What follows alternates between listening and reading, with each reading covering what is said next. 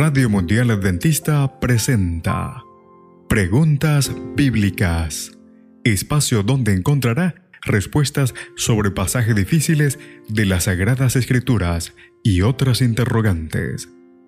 Conducido por el licenciado Rodrigo Josué Rivas. Saludos. Esperamos que el programa de hoy pueda ser de gran ayuda a su crecimiento intelectual y espiritual. Comencemos.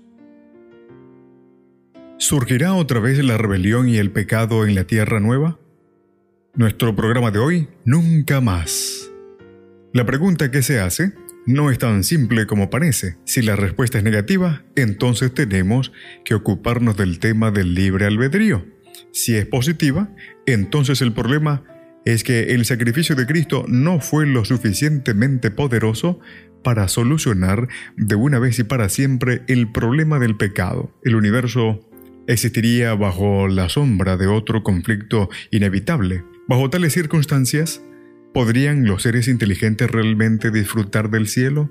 A manera de respuesta, expresaré dos cosas que afirmamos con claridad y sobre esa base haré algunos comentarios. Primero, el fin de Satanás, los pecadores y el pecado. El originador del pecado no es eterno, y su reino tampoco. Ambos tendrán un fin, que se producirá cuando Satanás lleve a cabo su ataque final contra Dios y su pueblo. Y el fuego lo consumirá, dice el libro de Apocalipsis capítulo 20, el verso 7 y 10.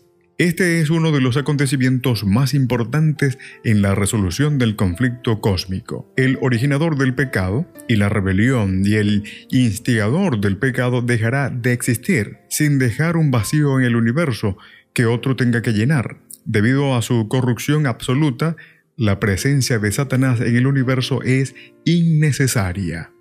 Una vez que el enemigo es borrado del universo, sus seguidores, los demonios y los seres humanos rebeldes, no quedarán como una extensión de su persona y poder. Ellos también caerán en el olvido, sin dejar rastro de su existencia y corrupción.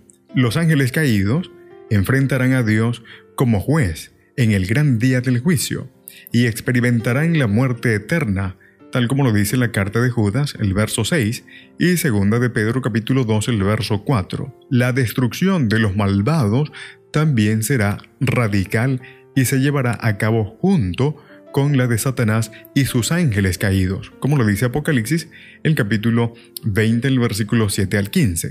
Malaquías expresó también la idea cuando al hablar de los malvados dijo, no les dejará ni raíz ni rama. Capítulo 4, el versículo 1. Esta cirugía cósmica extrema destruirá permanentemente la anomalía del pecado en todas sus expresiones. En segundo lugar, el reino eterno de Dios. Con la destrucción del enemigo y sus huestes, se restablecerá la soberanía del reino de Dios. Se da una visión de un mundo nuevo que asume la armonía cósmica universal e inalterable. La erradicación del sufrimiento y la muerte se expresa de manera que eh, excluyen su resurgimiento, según Apocalipsis capítulo 21, el verso 4. Los redimidos nunca más saldrán del templo de Dios, dice Apocalipsis capítulo 3, el verso 12.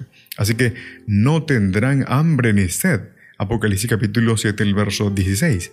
Y sus nombres jamás serán borrados del libro de la vida, dice Apocalipsis capítulo 3, el verso 5.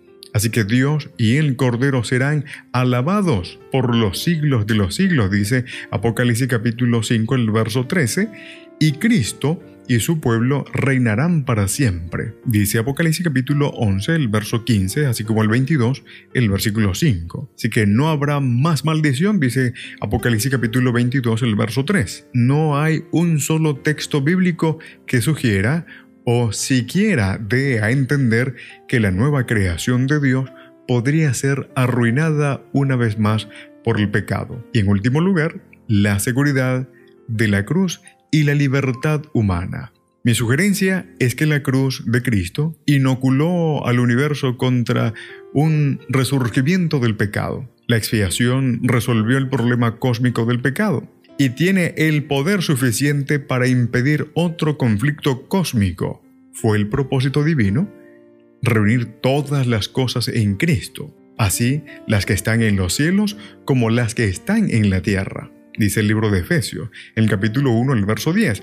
Así lo hizo y seguirá sosteniendo todas las cosas en Él por la eternidad, dice Colosenses capítulo 1, el verso 19.